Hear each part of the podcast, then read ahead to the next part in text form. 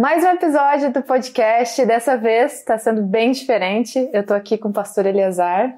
Um prazer te receber. Prazer meu. E é bom gente, estar aqui. E a gente vai falar de um assunto que eu acredito que interessa muita gente, até porque eu vejo muita gente comentar nos meus vídeos sobre esse assunto em específico. Então é muito legal para mim estar tá fazendo esse episódio de, com um convidado, né, é, em pessoa aqui, né? O que é bem difícil para quem mora nos Estados Unidos, né, pastor? É. A gente quer convidar as pessoas, mas fica complicado. E também conversar com alguém que vai trazer uma, uma bagagem muito interessante, muito legal em torno desse assunto, que acredito que é, é, é muito bom para ser abordado no início do ano, né? Nessa virada tão recente. O assunto principal que eu queria falar hoje, né, é claro que eu sempre deixo o assunto livre para a gente né, falar tranquilo sobre tudo, mas a principal coisa que eu queria falar hoje é o que eu vejo tantas pessoas é, comentando nos meus vídeos, quando a gente. Porque a gente que fala de política acaba que as pessoas estão sempre comentando é, uma visão um pouco, às vezes, pessimista, às vezes otimista, de que estamos no início do fim né? Que essas coisas que estão acontecendo no mundo hoje estão piores, que o mundo está pior. Mas em contrapartida tem as pessoas que têm uma visão diferente, que dizem que na verdade essas coisas sempre aconteceram, que agora é só porque tem notícia que a gente ouve mais. Então, todas essas coisas eu acredito que passem no coração, principalmente do cristão, quando tem a virada do ano, sobre o que esperar. 2023 foi um ano muito pesado, aconteceu muita coisa, e eu acho que todo mundo fica pensando o que será de 2024, como se preparar, né? Principalmente o cristão. O que, o que, o que esperar desse ano que, que muitas vezes a probabilidade é não ser melhor que 2023, né? Se a gente for realista. pois é. Sabe que esse é um assunto muitíssimo interessante. Eu falava sobre isso em uma das mensagens que fiz recentemente sobre essa questão da proximidade da vinda de Cristo, do, do fim do mundo e essa não é uma curiosidade apenas nossa, essa, também foi uma curiosidade dos discípulos de Jesus. Em uma determinada ocasião, a Bíblia fala que eles chegaram para Jesus, em Mateus capítulo 24, eles disseram assim: Senhor, quando é que vai ser o fim do mundo? Que sinais haverá do fim do mundo? Quando que estas coisas vão acontecer? E Jesus não, não trouxe nenhuma perspectiva positiva.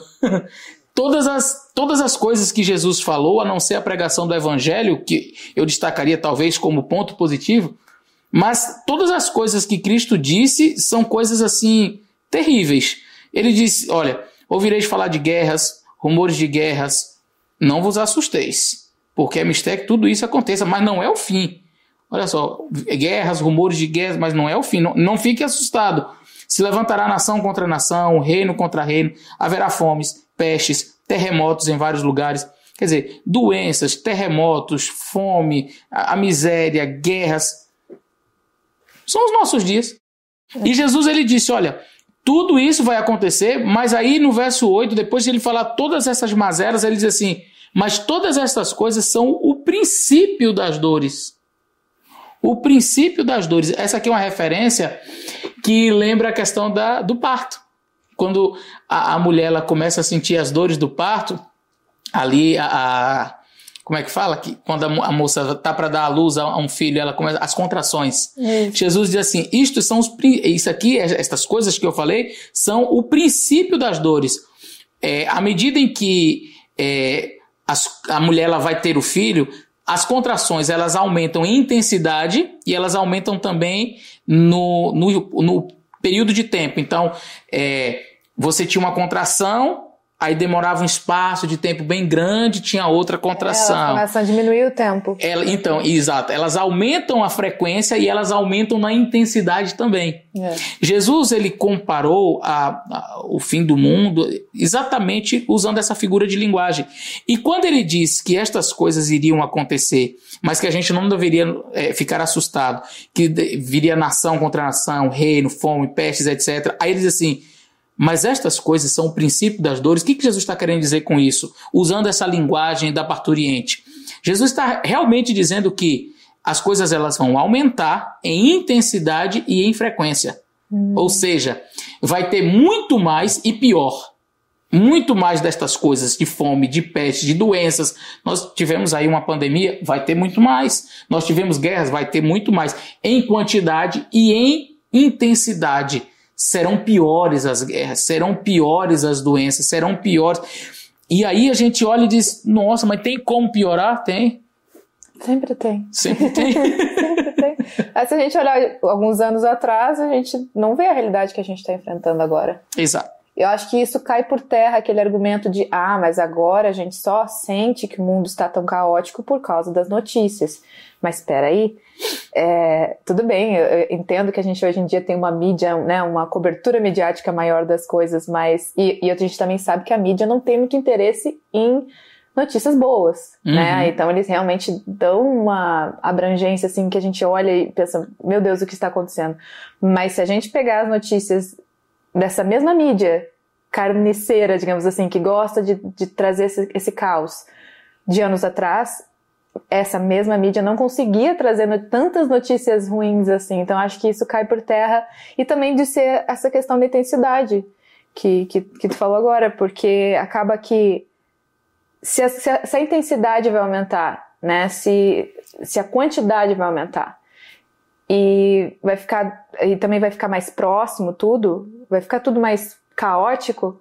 Isso tira essa concepção, isso derruba um pouco esse argumento do tipo, ah, não, mas sempre foi assim. Tudo bem, talvez, com certeza já existiam terremotos, com certeza já existiam muitas outras coisas, né, tragédias, só que o nível do que está acontecendo agora, eu tenho 29 anos e eu consigo ver uma diferença de realidade de alguns anos para cá que a gente, quando adolescente, a gente já acompanha as notícias, né? Mesmo que de canto, né? Talvez com não tanto interesse quanto a gente tem hoje em dia, né?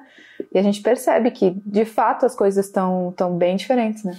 Essa mídia que você até é, é, denominou aí a mídia carniceira, ela é bastante tendenciosa, a gente sabe disso, é, tendo em vista que você vai ter algumas coisas que vão ganhar uma notoriedade Outras que são tão absurdas ou até mais, simplesmente são esquecidas. Quer ver um exemplo? Agora no Natal, final do ano, nós tivemos um episódio terrível ali em um dos países na África, onde um grupo de, de radicais é, muçulmanos invadiu uma aldeia, uma, uma região onde havia cristãos, e eles fizeram simplesmente uma, uma chacina.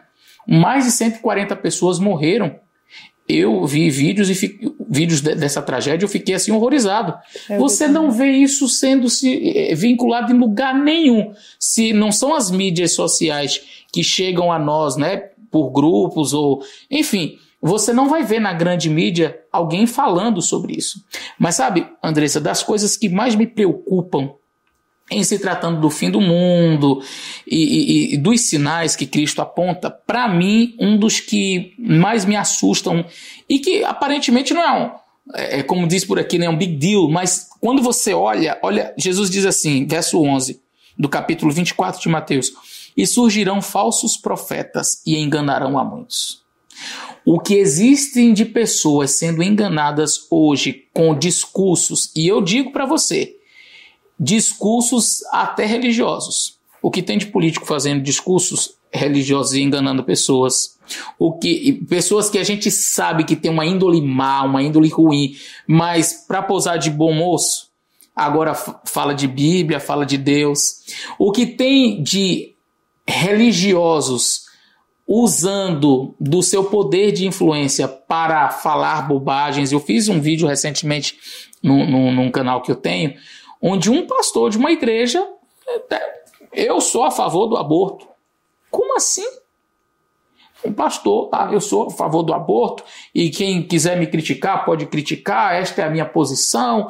E, e aí você pensa assim: bom, qual é o argumento sólido que ele vai dar para né, sustentar essa, essa fala tão veemente que ele trouxe? Ah, é porque tem pessoas, é bandidos, pessoas más no mundo. E essas pessoas que são, que são más, que são bandidos, estão fazendo coisas erradas, é porque o, a mãe não tinha condição de criar, então eles cresceram assim. Então a solução para você ter, acabar com a criminalidade, aborto. É uma visão tanto quanto eugenista, né? É aquela coisa assim, vamos deixar só as pessoas que têm condição e estrutura procriarem, e as pessoas que nascem em famílias pobres, que vão né, ter mais dificuldade, que muito provavelmente não muito provavelmente, mas existe uma probabilidade maior de que essas pessoas se tornem é, algum, né, algum tipo de criminoso, aí a gente, né, porque se a pessoa começa a ler sobre a história do aborto, ela tem uma história muito calcada na, na eugenia. E, a, e as pessoas não percebem o quão errado é essa fala, porque então no fim das contas todo mundo que é baixa renda e, e tem muito muito um, um, uma visão, as pessoas não percebem, mas dentro dessa questão das pessoas é, de baixa renda também tem uma, um foco dessa, desse, dessa essa agenda abortista ela também foca muito na, nas pessoas negras. E, e, as pessoas negras não percebem o quanto que elas estão sendo usadas, usadas. numa visão racista de mundo, aonde é, o aborto significa, né, o aborto é transvestido de liberdade, de coisas bonitas para a mulher, quando na verdade é simplesmente aquela coisa assim: não quero pessoas baixa renda, principalmente negras, tendo filhos, porque essas pessoas vão provavelmente trazer maus, maus alimentos para a sociedade.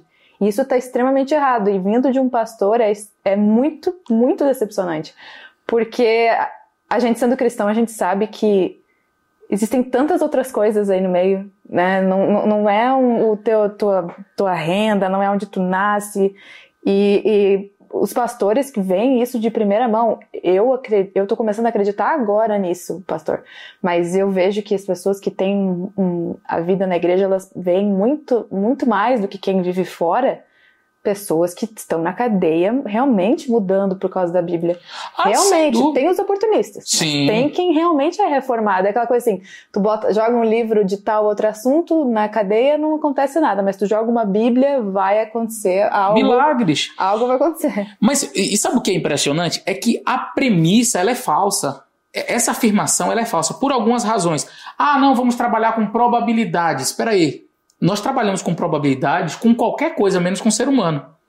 Porque na hora que você trabalha dentro de probabilidades, por exemplo, ah, se isso daqui, se você tomar, vai matar, se você é, fizer isso daqui, X pessoas vai morrer. Se uma pessoa morre, o pessoal já fica, não, peraí, são vidas. Então, quando nós falamos de seres humanos, a gente não pode ficar trabalhando com probabilidades para determinar quem vive ou quem morre. E por que, que eu estou dizendo isso? A premissa é falsa em alguns, em alguns aspectos. Primeiro, não se torna bandido só quem nasceu pobre. Você tem pessoas que vieram de lares extremamente estruturados que simplesmente e muitas vezes são os piores bandidos. É. Outros. E, são e, serial killer, às vezes. Pois é, são exatamente. Se fosse assim, países extremamente ricos não teriam crimes terríveis. É. Segunda coisa. Quantas pessoas que vieram de baixo, de lares humildes, pobres, de favelas, e que são pessoas de caráter, de bem, quer dizer, todas essas pessoas não mereceriam viver? Quantas pessoas, eu conheço pessoas que vieram de prostíbulos. Um indivíduo dizer assim: a minha mãe, eu cresci dentro de um prostíbulo e eu decidi que aquilo não era a minha vida. Eu cresci vendo meu pai sendo um traficante, mas eu decidi que aquilo não seria a minha vida. Eu vi, eu conheço a história de um rapaz, ele disse: Eu vi meu pai ser morto na minha frente. Então, quer dizer, é, se a gente agora vai sair matando todo mundo que é de baixa renda, eu não, eu não tenho um poder sobre o futuro, eu não tenho como saber quem, quem vai se tornar, quem não vai se tornar. Então, assim, é, probabilidades, ah, porque a probabilidade é maior de quem vem de um lar desestruturado, então, enfim, a probabilidade é maior dessas pessoas se tornar um criminoso. Sim, a gente trabalha com probabilidades com o ser humano. Então, você percebe que é uma premissa, são premissas falsas. Mas vindo, como você falou, de um pastor, aí eu vejo, é cumprimento profético. Jesus disse: surgirão falsos profetas. E não é só isso, não. Tem pastor por aí defendendo feminismo, líder religioso defendendo feminismo, líder religioso defendendo pautas que cristão nenhum deveria é, defender. Eu já vi pastor defender marxismo, líder religioso defender comunismo. São coisas. Ah, pastor, você está falando de política. Eu, eu, não estou necessariamente falando de partidos políticos, nem de candidatos aqui, A ou B. Só que existem ideologias, Andressa, que elas são incompatíveis com o cristão. Não dá, simplesmente não dá. Por exemplo, eu não posso ser um cristão evolucionista. Não dá para eu ser um cristão hum. e acreditar na teoria de Charles Darwin. Por quê? Porque o camarada, ele era. As teorias que ele trouxe, a ideia que ele trouxe é completamente contrário ao que está aqui. Então, ou eu sou evolucionista, ou eu acredito que Deus fez o mundo. Mas eu não tenho como ser evolucionista e acreditar em Deus e me dizer cristão ao mesmo tempo, porque não, Uma coisa anula a outra. Eu não tenho como ser um cristão, por exemplo, marxista. Não existe Uma essa coisa possibilidade. importante das pessoas entenderem é que a gente não diz que as coisas não são compatíveis numa, num ponto de vista assim, ó. Existe o, a, quando a gente está falando sobre um cristão poder ou não beber, um cristão poder ou não ir à balada. Isso são argumentos, são discussões onde tem argumentos, onde tem toda uma um outro tipo de conversa. Quando a gente fala que não é compatível marxismo, feminismo, é, toda essa, essa, essa, agenda abortista, todas essas coisas elas vão contra o cristianismo porque na história delas elas são contra. Tipo assim, na raiz, então se tu for ler a fundo, todas as pessoas, os, os, os é, pioneiros desses pensamentos, os ícones desses pensamentos, dessas ideologias, né, eles são contra o cristianismo. Eles muito, alguns deles perseguiram cristãos, né? Então é, é, não é assim, ah, é porque não, não, não fecha bem uma coisa com a outra. Não, é porque uma coisa é literalmente contra a outra. É tu ser o judeu nazista. Não, não faz sentido.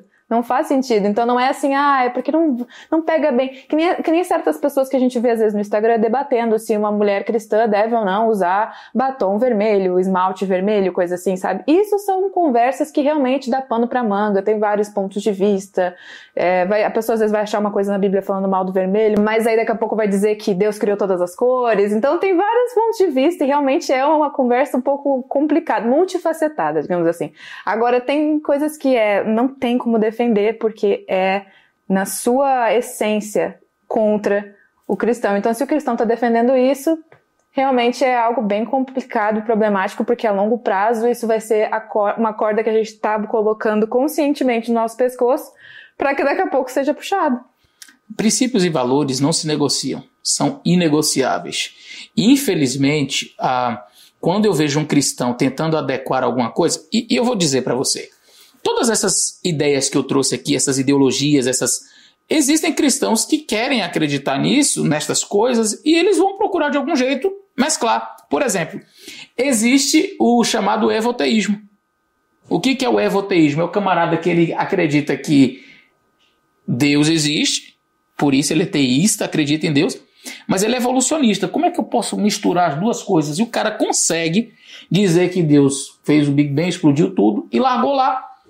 Aí as coisas foram evoluindo. Tipo, Deus não, interferi, não interfere, ele não interferiu em nada. Ele só fez a explosão e deixou acontecer. É uma visão completamente contrária ao que está aqui. E aí Adão e Eva, no, nessa visão, não, não, foi só uma alegoria, assim, Isso, história. exatamente. Então aqui é tipo, aí o evoteísta vai dizer assim, não, aqui é alegórico, esse, esse relato de Gênesis aqui, ele é alegórico, veja bem. Ele vai, ah, assim, Cada povo teve que contar a sua origem. Se você vai na Mesopotâmia, se você vai é, nos, nos egípcios, se você, cada um conta diferente. A Bíblia é só mais um que conta uma historinha. Então não passa de uma historinha, não, não, tem um cunho verdadeiro. Aí você tem o que é isso? A tentativa de você juntar evolução, criação. Evolução com, com a criação divina. Você vai ver a mesma coisa quando nós falamos sobre, por exemplo, marxismo, comunismo, enfim. Aí eu já dialoguei com muitas pessoas e sempre o, o discurso, Andressa, é mais ou menos assim. Você não entende. Hum. Você não entendeu, Marx. Fiz, caramba, mas então me diz, onde deu certo? Porque, olha, onde foi implantado, cristãos foram perseguidos. Eu estou falando de uma ideologia que matou milhares de pessoas. Para você, se você fizer uma busca na história, e você ler o que foi o comunismo, que, você vai perceber que eles mataram mais do que o, nazismo. É. Então, assim, você junta Mao Tse Tung, você junta Stalin, Lenin, aquela, aquela turma do. Você vai ver que muito, mataram muito mais. Então aí você vai, vamos lá, União Soviética não deu certo, China não deu certo, Coreia do Norte não deu certo, Cuba não deu certo. E, e sempre cristãos são perseguidos, cristãos são mortos, cristãos são. Aí você diz assim, onde deu certo? Aí a pessoa não tem argumentos, o que, que ele vai dizer? Porque você, eles nunca implantaram o socialismo, o socialismo. sonhado. É, o professor aí, falava muito pronto. Eles nunca conseguiram instalar, nunca foi com... Que sonho com... é esse, né? Aí eu digo, peraí, então por que eles não conseguiram? Eles não entenderam Max. Aí eu, aí eu cheguei à seguinte conclusão, Andressa. Ou Max, ele era muito burro, e ele não soube explicar o que ele pretendia, ou de fato aqueles homens estudaram e implantaram o que eles leram dos seus teóricos. Agora, o que acontece é que as pessoas não querem admitir, porque onde foi implantado, cristãos foram mortos, cristãos foram perseguidos, aí a pessoa chega e diz assim: bom, não, eles não, nunca foi implantado. Não, nunca foi implantado. Por que, que o nome era República Comunista, da, Democrática Comunista de tal lugar? Por que, que você vai e sempre eles dizem Partido Comunista Chinês, Partido Comunista. E da... o nazismo também tem Sim. isso, porque se tu percebe, se eu não me engano, Hitler, quando ele entra no partido lá, ele mudou o nome do partido e ele colocou o partido já era uma coisa de esquerda, não sei o que, de trabalhadores. Eu posso estar falando errado aqui, eu não lembro 100%, mas eu sei que ele mudou e adicionou um nomezinho ali de algo é, de, é, socialista, se não me engano. Uhum. E inclusive em alguns dos broches, da, da, da, dos emblemas da época, tu, tu vê ali o símbolo do, do comunismo logo ao lado do nazismo. Então tem isso também. Hoje em dia eles querem dizer que nazista é que nazismo é de direita, quando na verdade até o nazismo que foi não tão não tão é, não matou tantas pessoas quanto o comunismo, mas ele tem ainda assim um viés, um pezinho ali na, na, na, na no, no, comunismo. Então não tem assim como defender. Se a gente pesquisar, não defender, eu digo assim, não tem como tirar o comunismo dessa porque tá ali, tá, uhum. tá, tá embutido. Uhum. E então não tem como. Se a pessoa pesquisar, é que tem muita coisa que eu acho que as pessoas que defendem isso, elas não elas não estão defendendo o, o conhecimento delas. Elas não estão defendendo assim a verdade que elas tiraram a partir de ler livros e ler lá a fonte, né, beber da fonte do, da, da, da onde surgiu essa ideologia e realmente olhar para tudo aquilo ali e falar não, realmente eu defendo isso, gostei, e aí ela vai discutir com alguém. Eu acho que, na verdade, ela defende uma ideia que foi enfiada na cabeça dela em algum momento por causa dessa doutrinação que a gente sabe que existe no ensino de vários lugares. Do Brasil não fica por fora, né? É, não fica de fora. Então, é, às vezes eu acho que é o que a gente aprende no ensino médio, ou, o que a gente aprende na faculdade. faculdade. Então a gente absorve essa. É, é, é que nem o feminismo. Por muito tempo eu acreditei que o feminismo era bom, porque eu acreditava nessa. É, é, eles, eles embrulham o feminismo com boas intenções, mas eles escondem todo o passado do feminismo, todas as pessoas que foram as pioneiras, que têm histórias bem bizarras de vida, passado sujo de defensão de pedofilia. Então, é, quando a gente começa a ler, não, não, peraí, o que, que, é o feminismo afinal? pouquíssimas mulheres se perguntaram, pouquíssimas mulheres estudaram, pouquíssimas mulheres sabem quem foi Simone de Beauvoir e assim vai indo. Então, é, às vezes essas pessoas, o que, eu, o que eu penso, né, é óbvio que sempre existe o mau caratismo. Mas eu também acho que às vezes, se é por ignorância, é por esse tipo de ignorância. É tu meio que repetir o que foi te falado e assim vai indo. E a gente vê isso até nos, em pessoas que são ateus. Elas, elas, é, elas vêm e te dizem que não acreditam em Deus, porque a Bíblia defende tal, uh, uh, sei lá, apedrejamento com, uhum. contra a mulher. Ela vem com coisas bem absurdas, assim, da Bíblia. E aí, de repente, tu vai ler e, e tu pergunta, tá, mas tu leu a Bíblia? Tu abriu ela e, e viu isso lá? E a pessoa Contexto, fala, não, tudo. eu vi um vídeo de um cara no YouTube falando isso, que aí esse cara do YouTube leu provavelmente um livro de outro cara. Então vai, tipo, aquela coisa de um mastigando e Desculpa o termo, porque é ruim de imaginar, mas é como se um pegasse, mastigasse, cuspisse na boca do outro, que mastiga, entendeu? Então vai repassando e vai perdendo a essência e vai virando um diz que me diz, sem nenhum conteúdo, e fica todo mundo repetindo de forma robótica, e isso é esquerdo. Pois é, então. E influencia a igreja também. Né? Exatamente. Então veja, é, quando a gente fala sobre essas questões que eu disse, ah, não, não deu certo, o indivíduo não soube transmitir o que ele pensava, ou todo mundo realmente entendeu e fez errado. Mas quando a gente chega e critica e diz, não, ah, porque você não estudou. Não, eu li. Eu li sobre o que ele escreveu. Ah, mas aí tu não entendeu, então. Ah, então, mas você não entendeu. Eu digo, caramba, eu não entendi. Os camaradas que implantaram e, com o nome lá também não entenderam. É a mesma coisa do feminismo. Você chega e pega um monte de teóricas do feminismo, aí eu chego e pego uma mulher lá, a Bell Hooks, se não me falha a memória, ela diz assim: não dá para ser feminista e não abortista. Se você é feminista, você tem que defender o aborto. Ela diz, essa mulher é considerada uma, enfim. Aí eu chego para uma cristã e diz, você defende aborto? Ela, não, pastor. Mas você é feminista? Sou. Mas a, a teórica do feminismo diz que você não pode ser feminista e ser contra o aborto. Ah, mas eu sou contra o aborto. Ok. E como é que você é feminista? Ah, porque eu defendo o direito da mulher. Beleza. Qual direito? Ah, porque os homens têm direito que as mulheres não têm. Me diga um direito que as mulheres têm que o, que o homem tem que as mulheres não têm.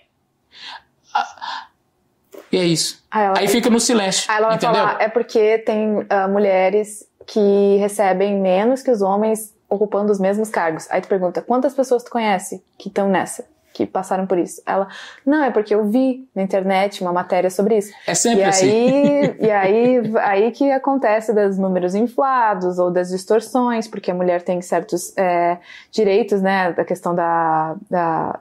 Como é que é que fala do. Maternity leave? É Licença maternidade. Isso. Nossa, por um segundo. ah, muito bilíngue ela, viu? Tu lembra, só lembrava inglês. então, então, assim, tem, tem várias coisas. Uma pessoa que eu acho muito interessante é.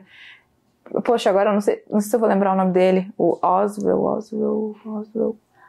Ah, ele é um filósofo daqui dos Estados Unidos, é um estudioso, na verdade, e ele fala exatamente dessas coisas. Ele é um homem negro e ele, desde muito novo, agora ele é bem velho, mas ele ainda está vivo. Inclusive, é bom a gente conhecer essas pessoas quando elas Sim. estão vivas. Não, não deixem, não esperem para ele morrer para ler. Eu vou adicionar em algum lugar aqui na tela ou no, nos comentários ali o nome desse. que eu, eu sou muito péssima com nome e eu acabei esquecendo o nome dele, mas ele, ele é muito legal porque ele vai nas, nos programas de TV. Tu já deve conhecer ele. Que ele vai nos programas de TV desde muito novo, agora ele não tá mais tranquilo na dele, e ele já fala assim, mas por que que, por que, que vocês acham isso? E ele derruba todas essas é, retóricas aí, todas essas essas premissas de que o negro ganha menos ou que a, que a mulher ganha menos. E ele, sendo negro, era muito, é muito interessante ver. Porque os, os, os entrevistadores brancos ficam sabe, ficam assim, sem Querendo. Que, não pode dizer que ele é racista, não pode, né, dar aquela, porque às vezes quando tu vai falar essas coisas, as pessoas já vão dizer que tu é a branca, a, a elitista, que tá falando de uma realidade que não sabe, e o cara sendo negro, ele, e ele foi comunista.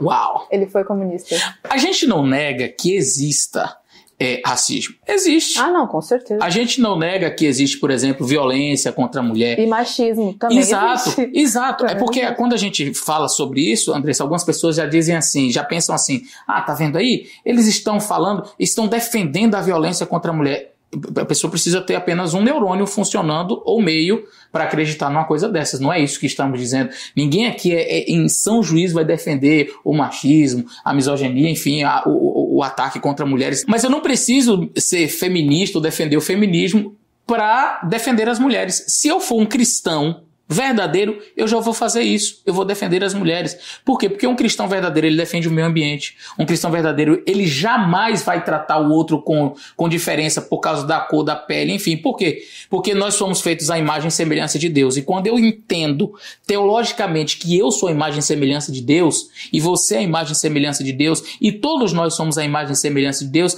na minha mente funciona assim. Se ele, todos nós somos filhos de um mesmo pai, o que, que nós somos? Irmãos. Então não importa a cor da minha pele. Isso eu aprendo aonde? No cristianismo. Isso eu aprendo aonde? Lendo Bíblia. Então, ah, eu vou valorizar a mulher. Eu vou tratar bem a mulher. A mulher tem a sua dignidade, ela tem o seu espaço. Onde que eu aprendo isso? Na palavra de Deus. Jesus Cristo, quando veio aqui, valorizou, tratou bem as mulheres. Ah, existia, existia machismo. Ah, sempre existiu.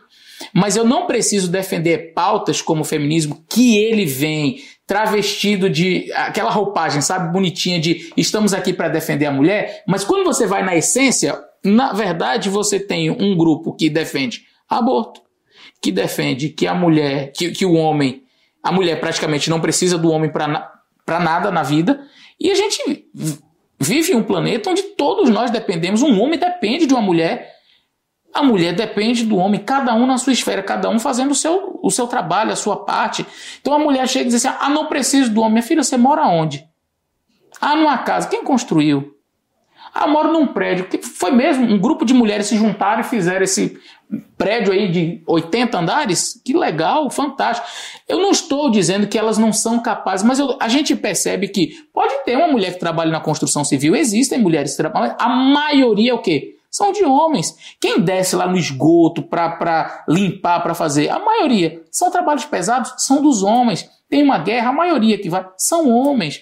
Então, assim, ah, estamos é, aqui dizendo que a mulher não pode fazer? De jeito nenhum. Mas a gente entende que no mundo em que a gente vive, ou a gente vive em parceria, em unidade, homem e mulher, cada um entendendo o seu espaço, o seu propósito aqui neste planeta, ou se a gente for nesse, nesse sabe, de guerra, ah, eu não preciso de você. É isso que é justamente contrário ao que a Bíblia ensina. O egoísmo, esse orgulho de eu não precisar do outro.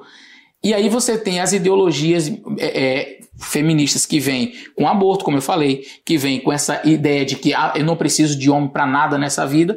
E aí você tem casamentos hoje desestruturados, você tem crianças crescendo em lares terrivelmente desestruturados. Me recordo como se fosse hoje, eu estava num prédio e uma jovem é, é, tinha estava esperando o elevador e aí eu fui apertar. Ela fez não, eu sei apertar.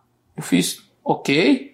Eu não preciso de homem para apertar o botão do elevador. Nossa. Isso foi aqui no Brasil? No Brasil. Eu tentando ser educado eu tinha acabado de, de, de, estava saindo e você vai para qual andar, né? Aí a gente aperta ali pro andar que a pessoa é, era até eu tinha acabado de descer, estava no térreo e aí quando a porta abriu a pessoa ia entrar e disse: oh, você vai para qual andar já para eu sei, eu não preciso de homem para apertar o botão do elevador. Uau, fantástico, minha filha. Eu não sabia disso. Se você não me dissesse, eu não ia saber que você não sabe apertar um botão. Eu ia defender ela, mas como ela falou isso no final, não tinha como defender.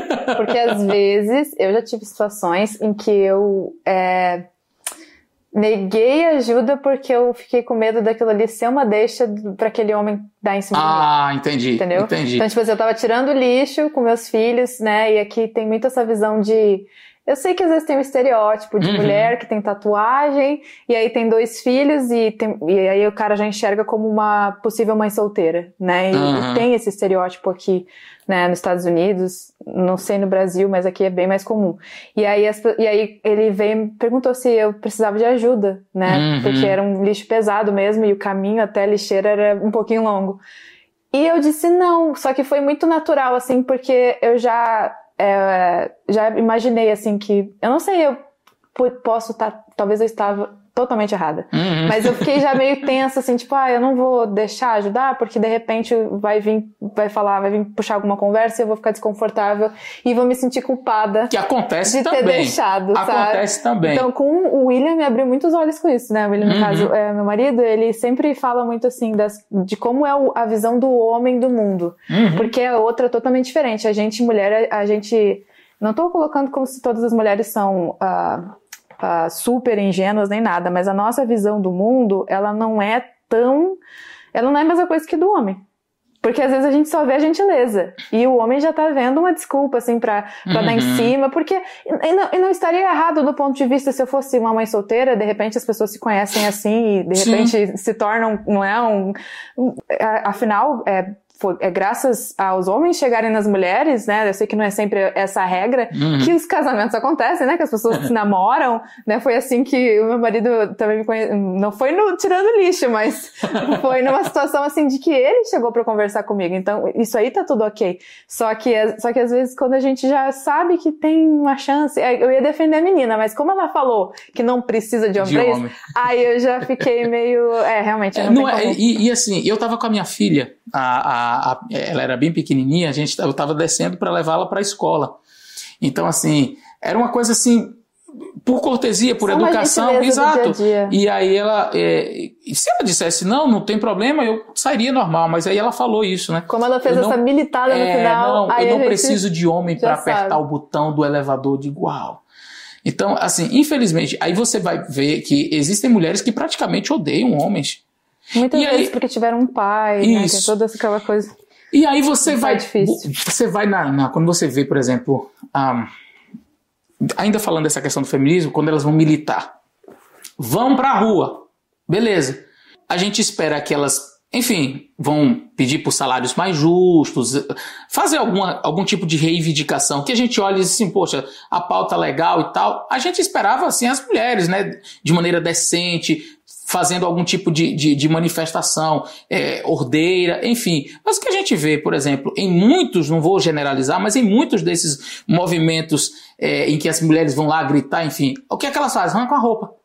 Aí tira a roupa, tira a, a, a parte de cima, fica com os seios à mostra, é, e aí ficam com os cartazes e gritando, alguns tiram a roupa inteira. Aí você diz, qual que é a ideia mesmo? Assim, hum. eu fico me perguntando, você ajudou o quê? O mundo ficou melhor porque você arrancou sua roupa e foi na rua gritar por melhora de alguma coisa. Ah, não, é para chamar atenção. Filha, chame atenção com sua postura digna, né? De, de, mas não.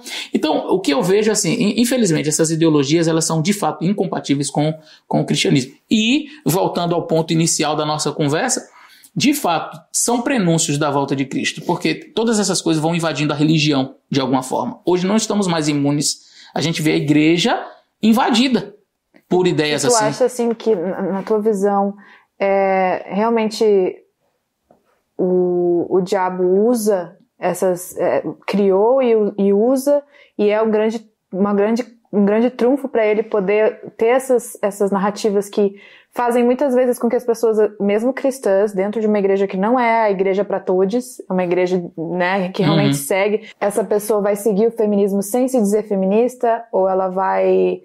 Porque às vezes a gente segue essas agendas no nosso dia a dia, a gente não percebe. E eu uhum. acho que é isso que é tão sorrateiro e para mim parece é tão maligno. E quando eu olho para essas coisas, eu sempre penso, cara, com certeza tem mão do, do inimigo aí, porque é algo, é um, é um plano muito inteligente. Porque tu consegue, desde a escola, já desvirtuar, né? Enquanto a gente está, às vezes, na quarta série em uma escola religiosa, ouvindo que o aborto é errado, lá no ensino médio a gente já está ouvindo a professora militante, que também foi doutrinada, que saiu da escola um robozinho falando que o aborto é direito feminino, que é uma coisa, uma liberdade para as mulheres. Então, a gente vai. E eu, lembro na minha quarta série, das minhas amiguinhas ali. É, quarta série não, na verdade já era oitava. Hoje em dia não sei se vai tão longe, mas é numa escola católica a gente falando o aborto é ruim, fazendo um trabalho falando mal do aborto, e de repente no ensino médio a gente já estava com outra visão. A gente já estava. E por muitos anos, é muito recente na minha vida que eu abri os olhos para essa coisa de. Não, peraí, é errado? Não, não, nem, nem se for aquela coisa da, da criança ter algum problema, é, dos casos que são legais no Brasil, nem isso, nenhum justifica, nenhum. A gente não tem direito de tirar a vida. Mas você me perguntou sobre a questão do se eu achava que o inimigo está, enfim. Olha, eu vejo que a estratégia dele mudou ao longo dos anos. Veja, logo quando Jesus Cristo morreu e voltou aos céus, qual foi a estratégia do inimigo? Ele disse: Eu vou tentar destruir, acabar com o cristianismo, eu vou destruir completamente o cristianismo, qualquer resquício de cristão. Então você via os coliseus de Roma lotados de cristãos sendo lançados por Nero, Calígula, Domiciano e outros imperadores romanos que matavam e mataram milhares de cristãos.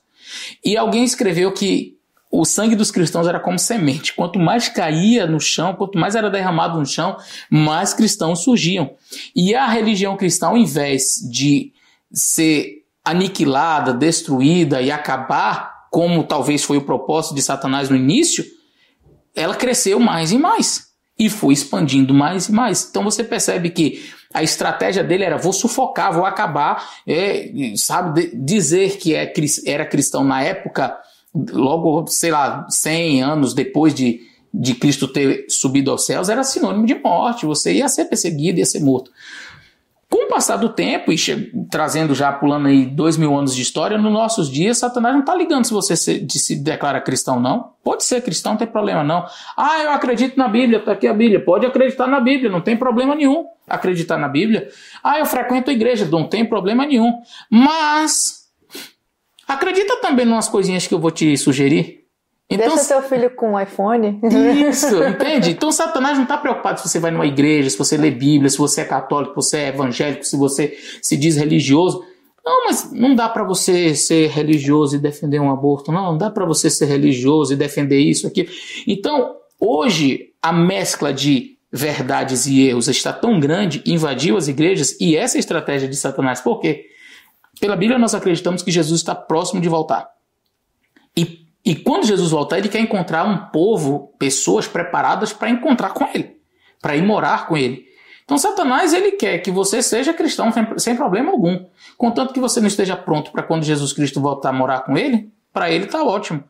Então, hoje, infelizmente, você tem pessoas que se dizem cristãs e que a gente olha para a vida e diz assim: o que, que tem de cristianismo ali?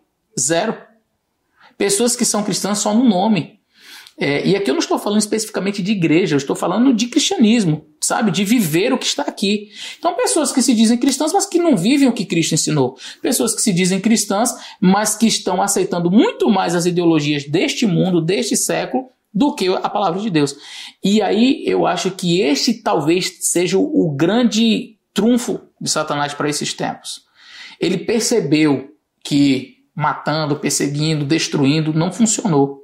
Então, vou fazer o seguinte: vou colocar a verdade e vou junto colocar o erro.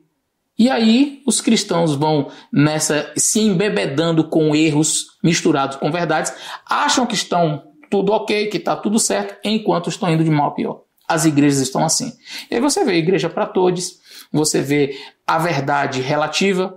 Não é difícil, Andressa, você conversar com um cristão que vai chegar para você e dizer assim: não, mas a tua verdade não é a minha verdade.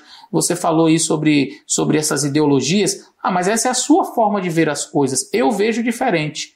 E a minha verdade não é a sua verdade. Como se existissem muitas verdades. E aí, aquela questão: existem pontos que a gente pode conversar e, e discutir, mas como você falou no começo do vídeo, mas existem coisas, pontos que são inegociáveis da fé. E aqui não depende, não tô, como eu disse, não estou falando de igreja. Independente de qual igreja você frequente, se você se diz um cristão, existem pontos que não dá para você abrir mão. Não tem como eu ser cristão e defender isso, isso, isso e isso. Ou eu sou cristão e defendo o que está aqui, ou é melhor dizer que eu não sou cristão. Infelizmente. E, e assim, parece dura a minha fala, mas ela é uma fala realista. Por quê? Porque cada vez mais os enganos vão chegando nas igrejas.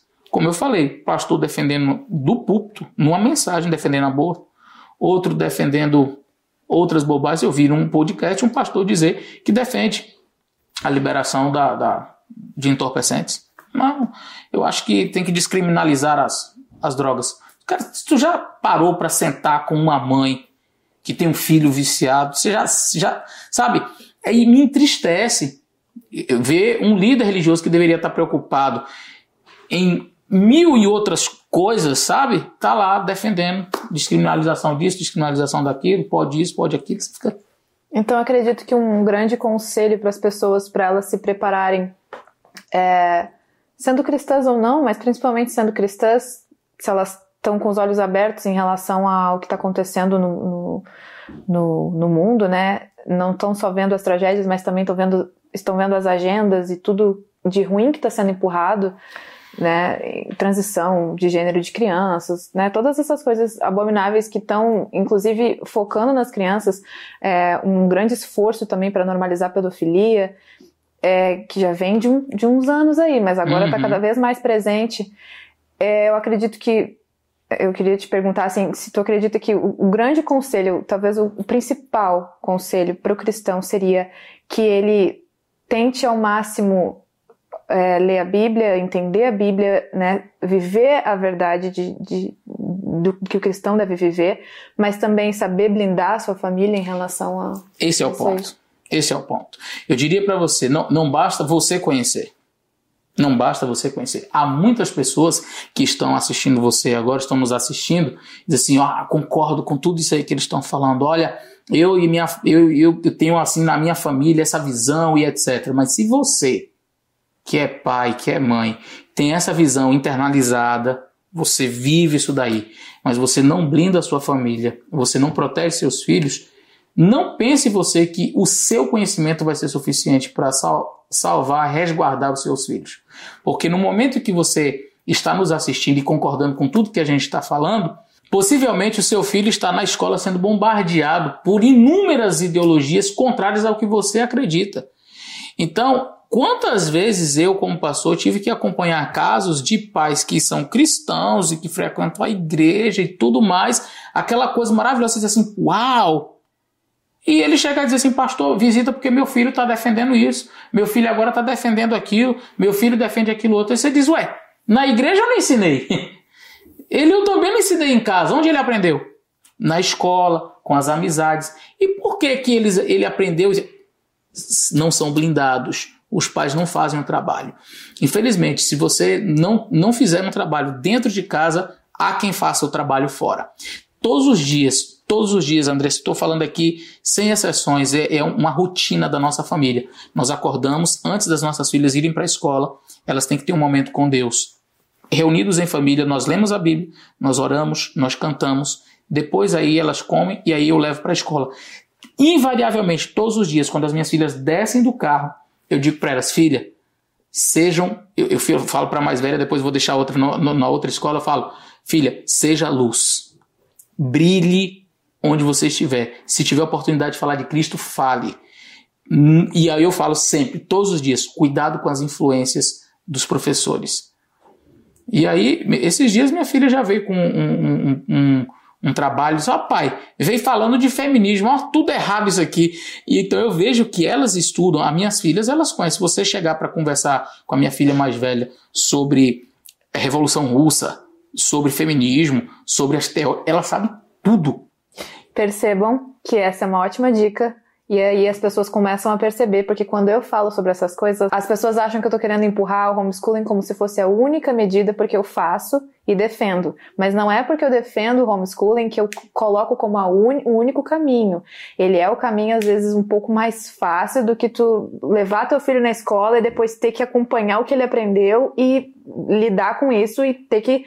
Tu, tem, tu vai ter que ter um embasamento para combater isso aí. Mas é aquela coisa, no homeschooling acaba sendo mais fácil, porque tu não vai ter que ficar combatendo, e sim tu vai poder ensinar tudo como deve ser ensinado, mas na faculdade vai acontecer que vai haver o embate dessas duas coisas. Então percebam como o exemplo do pastor, é, eu achei muito interessante isso, porque vocês, sabendo de tudo que vocês sabem, ainda assim as meninas vão para a escola, por quê? Porque vocês se garantem em blindá-las e, e também acompanhar, não terceirizar. A criança vai para a escola para estudar, ok. Não precisa fazer homeschooling, não é para todo mundo, não é fácil, é, mexe com a renda, é, não, não é uma, uma, uma, um caminho que todo mundo pode seguir.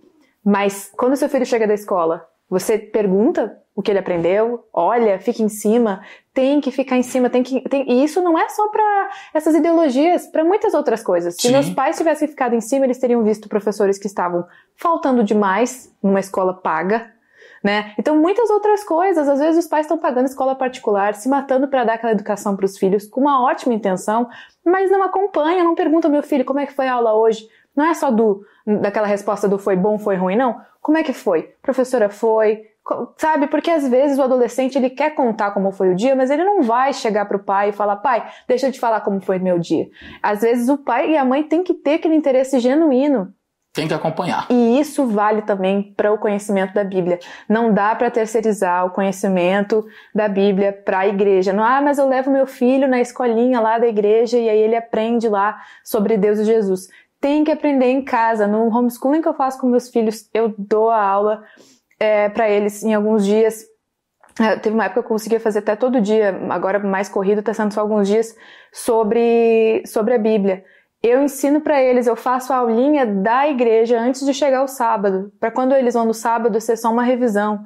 Então, é, e se a criança vai, é, no caso, eu tenho certeza que mesmo vocês, é, mesmo tu sendo pastor, tu deve sentar com a tua filha e ensinar coisas da Bíblia para ela. Ah, sim. Porque imagina, sim. deve ser muito bom, porque aí tu tem um pai que tu vai perguntar tudo. Você quer ver hoje?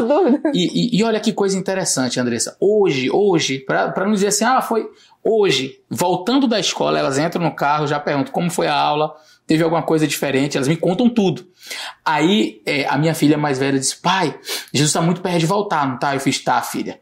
Ela disse: Pai, o senhor pode fazer um estudo da Bíblia comigo só para explicar para mim e para Isabela a, o Apocalipse? Ai, Aí eu fiz: Posso. O senhor explica para a gente, ensina para gente? Posso. Minha filha, acredite, a minha filha, ela leva a Bíblia para a escola.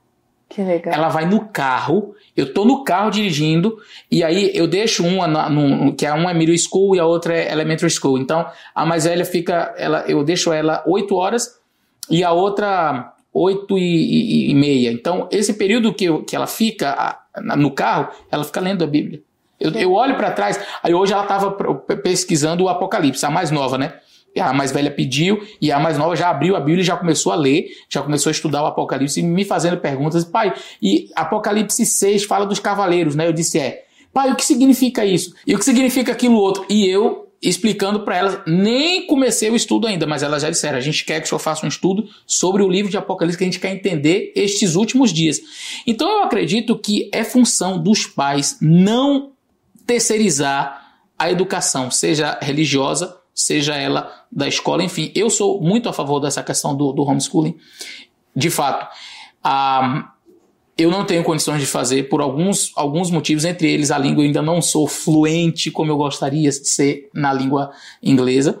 E aí eu vejo que lá as minhas filhas elas conseguem, hoje elas já conseguem dialogar bastante. Quando elas chegaram logo, elas ficaram muito tristes, a Isabela principalmente, porque ela não conseguia falar com as crianças. E as crianças lá na igreja nasceram aqui, né? Então todas já falam inglês e ela ficava meio por fora. Hoje não, elas já falam, mas se o seu filho vai para a escola e você não fizer um trabalho em casa, acredite, o, a escola vai modificar os pensamentos dele. Não tem. Olha, eu estava lendo uma pesquisa de, da quantidade de cristãos que entram na faculdade, se não me falha a memória, 70% de cristãos, jovens cristãos que entram na faculdade abandonam a fé. É. É isso aí. Abandonam eu, a fé. Eu acho que esse número está correto porque o meu marido estava falando desse, isso esses dias e é por isso que é tão importante a gente não deixar a gente ter essa coisa também voltada para os jovens, não só para as crianças, Sim. como para os jovens na igreja e os pais também ficar muito perto dos seus jovens, porque é, para que que a gente vai deixar acontecer sempre esse clichê de que quando o jovem vira jovem, cansa da igreja, aí ele acha brega, aí ele vai, aí ele vai pro mundo. Aí ele vai ter toda aquela decepção de ver o que, que é o mundo, vai, vai cometer excessos de vários tipos, para depois ele perceber o quão vazio e triste é aquilo, muitas vezes. E, e, às vezes tem que acontecer uma tragédia, tem que acontecer é. alguma coisa ruim. Então, não é legal a gente deixar esse, esse, esse, esse clichê se repetir, porque no fim das contas, é um atraso para nossa vida. O ah, tempo sim. que a gente sai da igreja, sabe? Eu imagino, eu, eu não tive tempo dentro ou fora da igreja. Eu, eu minha vida foi sempre acreditando em Deus e Jesus, mas em é, religiões que hoje em dia eu vejo que estavam erradas, porque não estavam seguindo a Bíblia, não, não, uhum. não, não estavam seguindo a verdade que eu estou aprendendo agora, né? Então, e eu, e eu olho para trás e já fico, poxa, queria que meus pais tivessem me ensinado sobre a Bíblia, queria ter nascido em um, em um lar que meus pais viam a verdade. Mas é antes tarde do que nunca. Mas para quem já tem filhos que estão dentro, gente, é, é, olhe, olhe com aqueles olhos do tipo, não tem por que deixar se perder, não tem. É, é, eu sei que o dia a dia é cansativo, a gente chega cansado do trabalho, a gente quer às vezes descansar, ver TV, mas é necessário e é trabalhoso. E ter filho. Ninguém disse que, foi, ninguém disse que, que ia ser fácil. Não é fácil estar tá casado, não é fácil ter filho, é, é, é tudo exige um trabalho e uma dedicação, porque fácil mesmo. Nem ser sozinho é fácil, porque se tu é um ser humano que está querendo evoluir, sozinho tu também não vai consegue. ter que estudar a Bíblia, vai ter que aprender sobre as coisas que tu quer aprender. Então não tem é, essa, não tem caminho fácil para ser um ser humano bom. Só teu filho, só teu filho na igreja não, não vai não vai não fazer, não nada. garante nada, absolutamente nada. Né? É isso. É. Mas uma última pergunta que eu tava curiosa para te perguntar. Vai lá. Se tivesse assim uma linha do tempo. Ok. Uau. O que que tu acha assim que de aqui, de, de agora para de alguns anos atrás para agora, nesse ano de 2024? Sim. Eu sei que não existe profecia de, de época, sei que a gente não pode nunca botar, colocar datas para algo Sim. acontecer, mas o quão próximo tu acha que a gente tá assim? É, porque tem, o início das dores às vezes pode ser algo um pouco subjetivo na minha cabeça. Eu fico pensando, será uhum. que o uhum. início das dores era 10 anos atrás, quando minha mãe via no noticiário que os filhos estavam matando as mães, e a minha mãe falava, ah, isso é o início do, do apocalipse? Sim. Ou é agora em que a gente tá vendo realmente uma movimentação muito mais pesada é, de agendas bem gritantes aí, querendo empurrar todo tipo de coisa e, e ter uma perseguição de cristãos? Bom, isso aí que você fala, esse somatório de coisas realmente nos, nos evidenciam o final da história.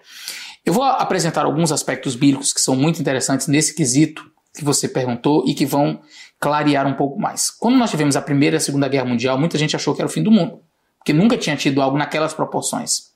Você teve a Guerra Fria e aquela coisa toda de será que é agora Jesus está voltando e vai ter a guerra Estados Unidos e Rússia, aquela coisa toda União Soviética, né?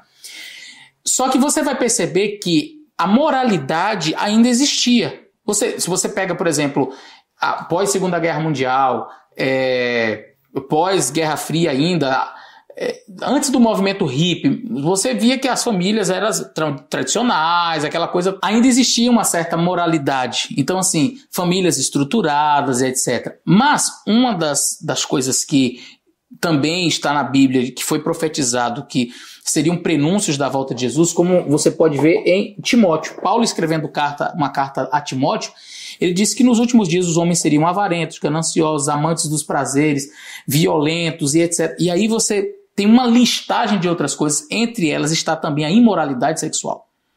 E aí você vai ver Jesus dizer assim: olha, como foi nos dias de Sodoma e Gomorra, assim há de ser na vinda do filho do homem. E aí você vai perceber que é, dos últimos anos para cá, essas agendas elas meio que não avançaram assim a passos, foi a pulos distantes, sabe?